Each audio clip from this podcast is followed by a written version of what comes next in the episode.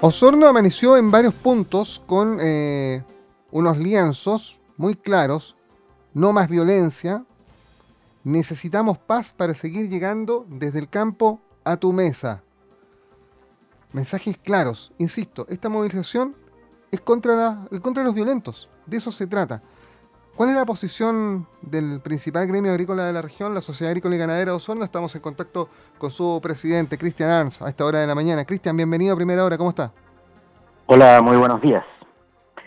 Mira, eh, la posición de Sago es súper clara. Nosotros estamos apoyando la, movilización en el fondo, que tiene que ver con lo que justamente tú decías, no más violencia. ¿ah? Nosotros ya eh, estamos cansados de que por largo tiempo el Estado de Chile haya fallado, le haya fallado a sus ciudadanos en no controlar la violencia desatada que vivimos hoy día. Entonces, no ha quedado otra, y sobre todo los camioneros, que son los que más han sufrido este, este mm, flagelo, eh, hayan tenido que tomar esta, esta decisión, que es hacer una movilización para que se escuche, para que los poderes del Estado en el fondo eh, empiecen a ponerse las pilas y den soluciones a algo tan simple y que es el deber de cualquier Estado y el deber de cualquier gobierno como primera cosa que es brindar seguridad a sus ciudadanos. Si un gobierno y un Estado no brindan este derecho más básico del ser humano que es a vivir sin violencia, a vivir en paz, eh, ¿qué queda para el resto? Eh, es eh, fácil, eh, aparentemente, Cristian, interpretar este movimiento de los camioneros, ¿no? Es un movimiento por la paz, es un movimiento contra la violencia, y la violencia hay que condenarla venga del lado que venga, y eso es algo que tenemos probablemente que tener todos en cuenta eh, de cara al proceso que se vive actualmente en el país y que va a desembocar en este plebiscito en octubre. acá no pueden haber medias tintas, todos tenemos que tomar la bandera contra la violencia. Absolutamente. Este es un llamado a, todos los ciudadanos del país. Este es un tema que, que hoy día se movilizan eh, eh, los transportistas, pero eh, esto nos atañe a todos. Nosotros, tiempo atrás, con el tema del, de la pandemia, el, el, el, virus, ¿no es cierto? Dijimos que los agricultores no podemos parar, porque si los agricultores, que somos los que producimos alimentos que llegan a la mesa de los consumidores para poder alimentarse, paramos, la gente sufriría hambre. Y eso el virus no nos amilanó Pudimos seguir adelante produciendo alimentos y el país hoy día se alimenta de buena forma, pero estos alimentos tienen que llegar a la mesa de alguna forma y esta forma es a través de eh, los camioneros de Chile, a través de los conductores que eh, con todo el esfuerzo eh, llevan la carga, llevan los alimentos hasta la mesa de cada uno de los ciudadanos. Y es ahí donde yo me pregunto, y le pregunto a cualquiera, a cualquiera que está escuchando hoy día Radio Sago, ¿Qué le parecería a usted si en su trabajo le dijeran, mire, usted tiene que hacer este trabajo, pero durante el día capaz que le disparen o capaz que lo quemen vivo? ¿Usted saldría a trabajar si esas fueran las condiciones laborales? Entonces, si esas son las condiciones que muchos conductlos a lo largo de todo el país y sobre todo en el tema de la Araucanía, porque recordemos que también hay violencia más al norte con asaltos y robos a, los distintos camioneros, ¿no es cierto? Eh, sufren diariamente. Y eso es deber del Estado proteger a sus ciudadanos. Y en ese deber el Estado ha fallado. Ha fallado no solamente en este gobierno, ha fallado en muchos gobiernos hacia atrás. las deudas no solamente son con, los descendientes de, nuestras distintas etnias a lo largo del ancho de Chile. las deudas hoy día del Estado son con todos los chilenos en materia de seguridad. Eh, y, queda claro en la Araucanía, donde parece estar centrado el, mayor foco de violencia, o el más llamativo probablemente, pero uno se da cuenta que se está produciendo focos de, violencia en distintos puntos, eh, ligados al narcotráfico, ligados directamente a acción delictual. Uno mira Santiago. Anoche hubo un portonazo acá en Puerto Montt, en la zona de Alerce. O sea, la violencia se está como enquistando y, como que nadie le pone, le pone para al final del día.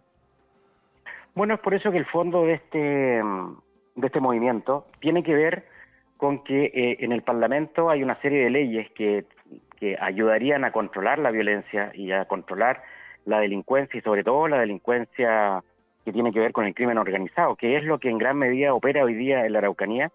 Y, y, ese es el fondo de lo que se pide, ¿ya? estas 12 o 13 leyes eh, que están en el petitorio, que se puedan agilizar. Muchas veces hemos visto cómo el Parlamento en manera expresa, en cosas de horas, legisla cosas que, que le son de su conveniencia, pero esto que es la conveniencia de todo el país, de todos los ciudadanos de este país, vemos cómo duermen eternamente en el Parlamento. Eh, presidente, estamos con, Cristian Arnsen, presidente de la Sociedad Agrícola y Ganadera Dos Hornos, hasta ahora en, primera hora. Eh, ¿Hay peligro real de que, de que este foco eh, de, violencia que, se, ha se, ha intensificado, porque existe hace rato, pero se ha intensificado en las últimas semanas en la región de la Araucanía, ¿hay, hay peligro real de que se pueda desplazar al sur? ¿O lo que pasó en Purrán que fue solo una cosa satélite, una cosa aislada? Nosotros ya tiempo atrás lo dijimos con todas sus letras. Eh, hoy día, entre paréntesis, nosotros adherimos a esto porque somos parte de la, de la nacional, a través de la multigremial de Osorno, ¿no es cierto?, y la multigremial de los lagos recientemente creado, pero también tiempo atrás nosotros participamos y creamos la multigremial del sur.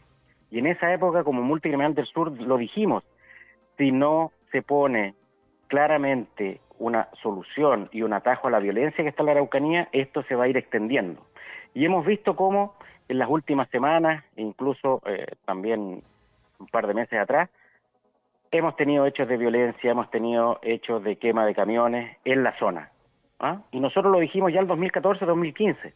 Entonces no estábamos errados en nuestro diagnóstico y tampoco estábamos errados en que el, el Estado no estaba dando las soluciones y al día de hoy es absolutamente impresentable que el Estado en todo este tiempo no haya encontrado la forma y las herramientas para combatir este flagelo.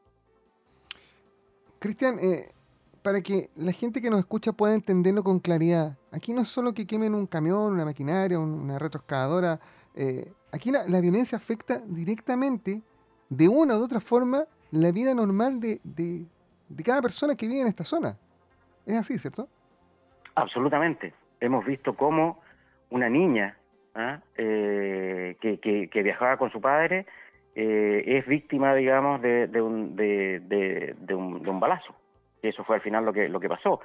Hace pocos días atrás, también una familia que nada tenía que ver con el tema de camiones, iban en su vehículo particular y eh, recibieron impactos balísticos. ¿ah? Una familia común y corriente.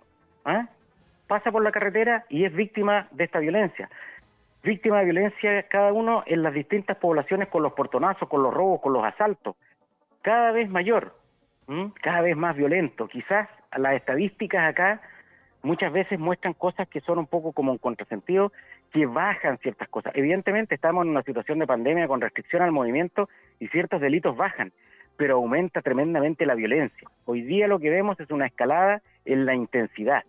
¿ah? Y escala la intensidad porque justamente la delincuencia ve que puede seguir aumentando el grado y no pasa nada. Si aquí la sensación de impunidad es la que tiene que eh, el Estado, a través del gobierno de turno, ¿no es cierto?, eh, solucionar. Y vemos que los poderes del Estado, particularmente lo que tiene que ver, ¿no es cierto?, con el Congreso, que tiene que dar las leyes para que el Poder Ejecutivo y el Poder Legislativo puedan hacer bien su trabajo, hoy día no lo hacen. Y por eso el fondo de esto tiene que ver justamente con que todos los poderes del Estado tienen que trabajar en conjunto para resolver el problema de la violencia, que es el primer derecho humano, el derecho a vivir en paz. Mm. Y ese derecho hoy día el Estado se lo niega a todos los chilenos. En el cierre de esta conversación, Cristian, ¿cuál es el llamado que le hace a la, a la comunidad? ¿Cómo tienen que entender este movimiento?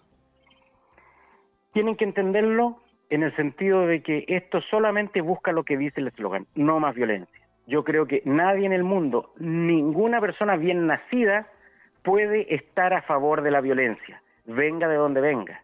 Nosotros tenemos que estar a favor de la paz. La paz produce desarrollo, ¿no es cierto? La paz produce bienestar.